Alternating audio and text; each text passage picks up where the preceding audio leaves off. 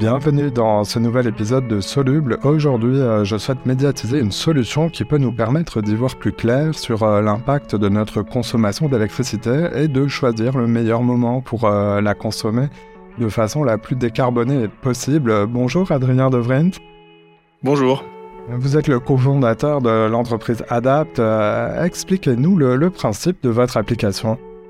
Alors, Adapt, c'est la météo de l'électricité. Comme euh, vous le savez euh, certainement, l'électricité 100% verte n'existe pas. C'est un mythe. En réalité, la pollution de l'électricité varie euh, d'heure en heure, de jour en jour, car elle dépend de la météo, comme par exemple la température, l'ensoleillement, le vent, la pluie, qui en fait vont tous jouer sur à la fois la consommation d'électricité, mais aussi la production de différents moyens de production d'électricité bas carbone.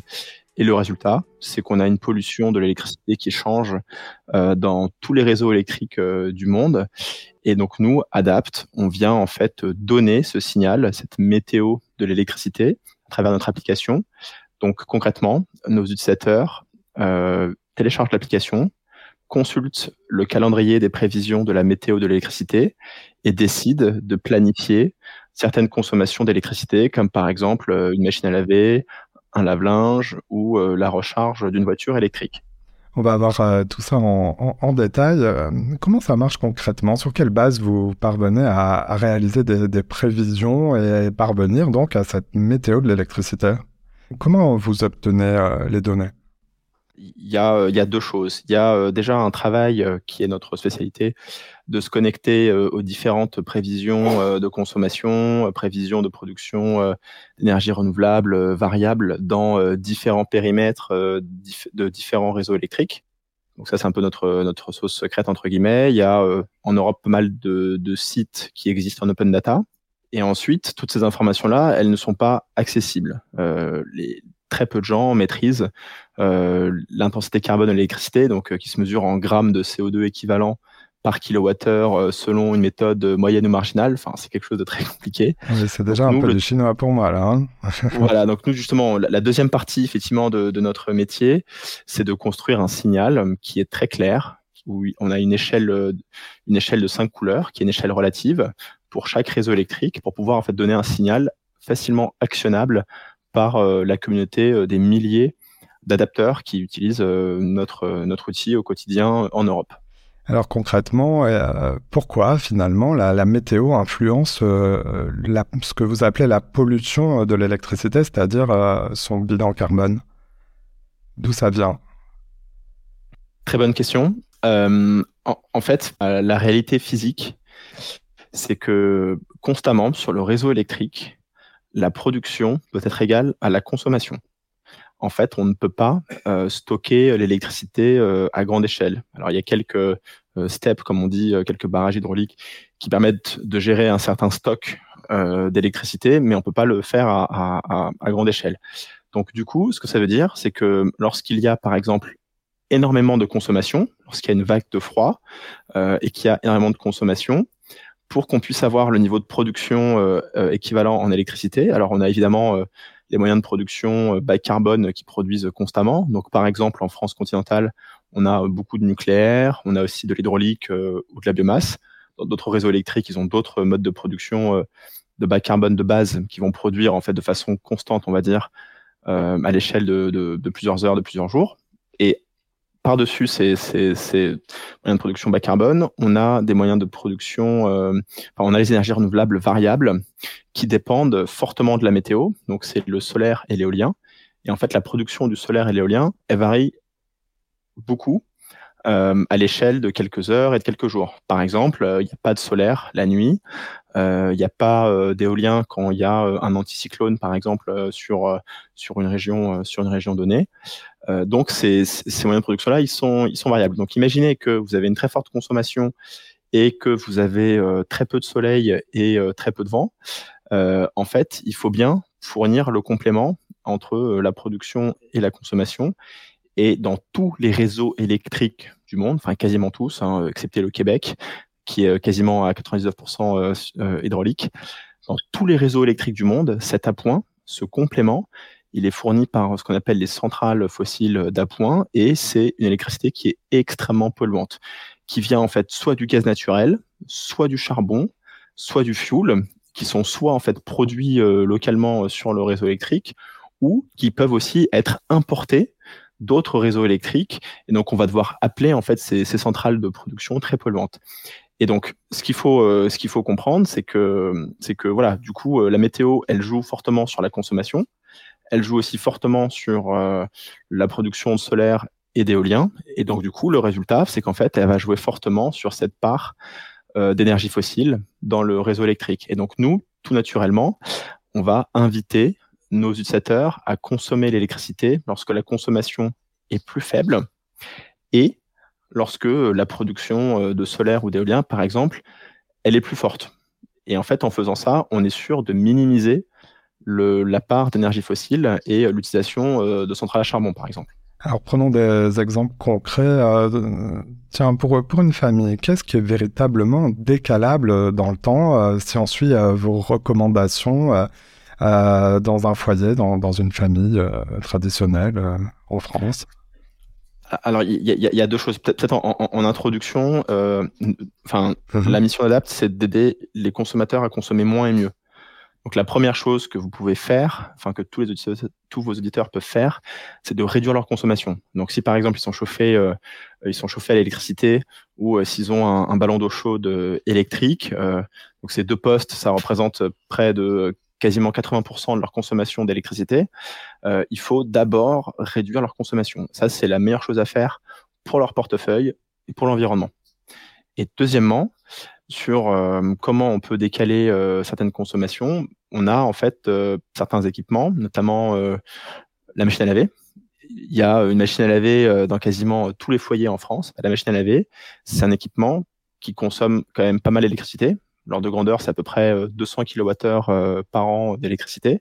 Et ça, on peut très facilement en fait euh, le planifier en fonction de son mode de vie, en fonction du meilleur moment. Quoi. Donc je regarde l'application et ce jour-là, on me dit ah c'est préférable de, brancher, en tout cas de, programmer donc la, la, machine à laver dans quelques heures, voire même le lendemain. Exactement. En tout cas, c'est ce que font en tout cas nos milliers d'utilisateurs. Alors évidemment, ça va peut-être pas forcément convenir à euh, toutes les personnes euh, tous les jours de l'année. En tout cas, si on est euh, si on est des millions à accepter de faire quelques efforts et de décaler, par exemple, trois machines sur quatre, demain d'automatiser en fait le lancement de notre chauffe-eau électrique, accepter peut-être de baisser aussi le chauffage électrique quand l'électricité est très carbonée et surtout en fait piloter la recharge de la batterie de la voiture électrique, la recharge de la batterie du vélo électrique. En fait, ça va faire euh, une quantité euh, d'électricité extrêmement importante, à la fois en puissance et en énergie. Et euh, c'est grâce à cette action-là qu'on pourra en fait définitivement fermer les centrales charbon en France, par exemple. Alors vous le savez, nous sommes tous très attentifs aux factures d'énergie et donc de nos factures d'électricité. Est-ce qu'il y a une convergence entre les, les, fameuses heures creuses et certains moments où l'électricité pourrait être la moins carbonée? Alors ça c'est une très bonne question, euh, Simon. Euh, c'est un débat qui déchaîne euh, les passions en France. Il y a, alors il y a deux choses à savoir sur les heures creuses. premièrement, alors même si effectivement les conditions du contrat ont récemment été mises à jour là depuis la dernière version d'août 2021, mais globalement il y a très très peu de foyers en France qui gagnent de l'argent avec les heures creuses. Donc c'est 60 millions de consommateurs qui le disent à l'époque, il y avait 85% des, et on parle quand même de dizaines de millions de foyers en France, hein, qui perdent de l'argent avec les heures creuses, alors qu'ils pensent en gagner. Donc première chose, euh, les heures creuses ne sont pas forcément économiques pour tout le monde. C'est en raison de l'abonnement, je pense. Ah, en fait, c'est en, en, raison de, c'est surtout en raison que les gens en fait ne comprennent pas forcément euh, comment ça, ça fonctionne, je pense. Euh, et effectivement, il y a un équilibre économique entre la part abonnement, la part euh, qui peut être aussi décalée pendant les heures creuses, le fait que je pense qu'il y a aussi un manque peut-être d'éducation des particuliers sur ces sujets-là.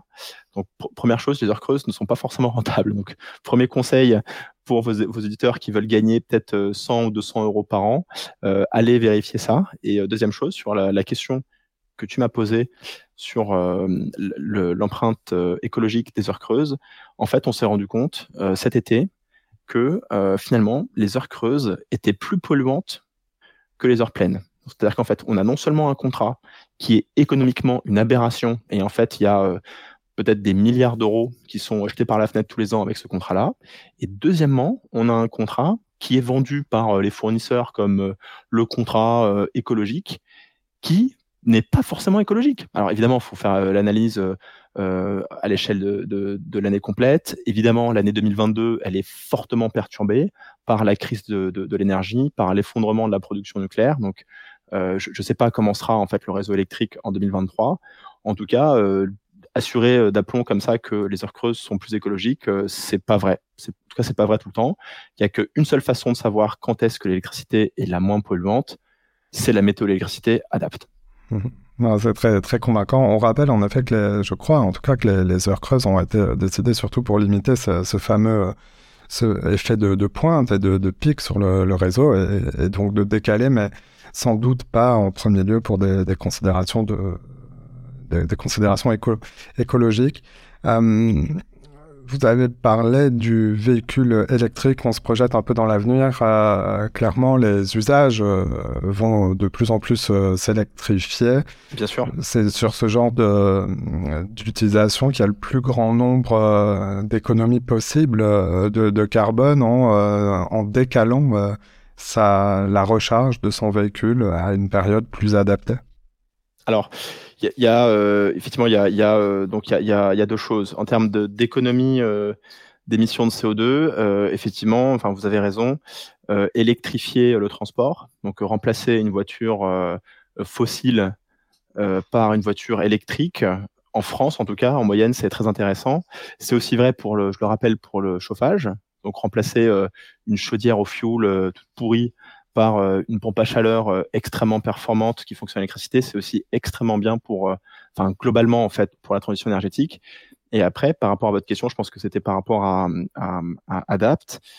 Effectivement, la voiture électrique, c'est en moyenne, on va dire, 2500 kWh par an par foyer. Donc c'est un, un, gisement qui est énorme et on peut en fait assez joué en fait avec ce avec ce gisement de En fait, on se rend compte que nos adapteurs, ils ont en fait euh, une voiture électrique avec une autonomie peut-être de allez 200 300 km en fonction euh, de du type de route qu'ils qui, qui prennent, ils n'ont pas besoin de faire 200 ou 300 km tous les jours en fait, très souvent, ils vont travailler à 20 euh, ou 30 km de, de, de, chez eux, ils vont juste faire leurs courses, amener leurs enfants à l'école. Et donc, du coup, en fait, tout, tout, ce potentiel de recharge de la batterie, on peut le décaler de quelques heures de, et, même de quelques jours. Et donc, du coup, vous faites en fait euh, effectivement 2500 kWh fois un potentiel de décalage de quelques heures, quelques jours, fois, alors à l'heure actuelle, on a un million de voitures en France mais euh, demain on aura peut-être 10 euh, millions, à l'échelle de, l'Union européenne peut-être 100 millions. Et là, vous avez effectivement euh, le plus gros gisement possible de stockage d'électricité à grande échelle qui existe. On continue de se projeter dans, l'avenir, même à court terme, hein, puisque l'arrêt des, ventes de véhicules thermiques, c'est pour presque demain. 2035.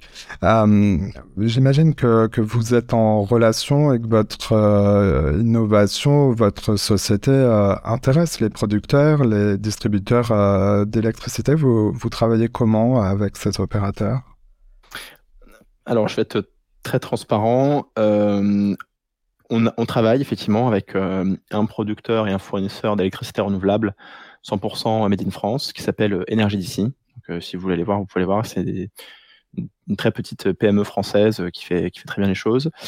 Euh, on a essayé de travailler avec d'autres fournisseurs, mais il faut savoir qu'à l'heure actuelle, euh, le marché de la fourniture d'électricité est en très piteux état. Il y a de très nombreuses faillites, en tout cas en Angleterre ou en Angleterre, je crois qu'il y a trois quarts des, des, fournisseurs qui ont fait faillite. en France, bon peut-être pas trois quarts, mais on va dire une bonne moitié. Euh, il y en a quelques-uns qui sont en fait en train d'être auditionnés par euh, la commission de régulation de l'énergie parce que euh, voilà, ils ont fait des, des, des pratiques, comment dire, pas forcément éthiques vis-à-vis de, leur, de leurs clients. Donc voilà, en gros, on, on, on, peut travailler avec ce secteur-là, mais on a eu un petit peu de mal et surtout, euh, c'est pas de notre faute parce que le, le marché en ce moment est très très perturbé.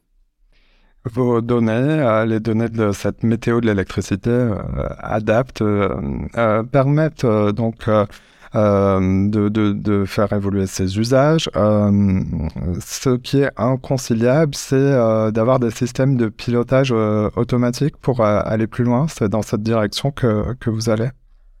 Tout à fait. Bah, alors là, j'espère que quand, vous, quand le podcast sortira, euh, ce sera toujours d'actualité. Mais on a lancé une campagne euh, Ulule pour lancer en fait euh, un, enfin, une précommande d'équipements connectés. Donc nous, notre volonté, c'est d'aller plus loin. Et en fait, Simon, si par exemple, voilà, vous pouvez lancer votre machine à laver avec Adapt, mais si vous avez par exemple un vélo électrique et que vous voulez automatiser la recharge de la batterie de votre vélo électrique pourquoi pas aussi votre chauffe-eau électrique ou votre peut-être votre voiture électrique aussi. On a toute une gamme d'équipements euh, connectés euh, qu'on a testés chez nous en fait et qui peuvent en fait se, lancer euh, automatiquement quand l'électricité est la moins polluante. Donc je vous invite à, à, à aller voir notre, notre campagne. Adapt, donc sans e, adapt.sh, euh, donc c'est l'adresse du site internet que je mets en, description de cet euh, épisode. Euh, Adrien Devrint, merci d'être passé dans Soluble, le podcast qui médiatise les solutions. Merci à toi. Voilà, c'est la fin de cet épisode. Si vous l'avez aimé, notez-le, partagez-le et parlez-en autour de vous. Vous pouvez aussi nous retrouver sur notre site internet csoluble.media. À bientôt.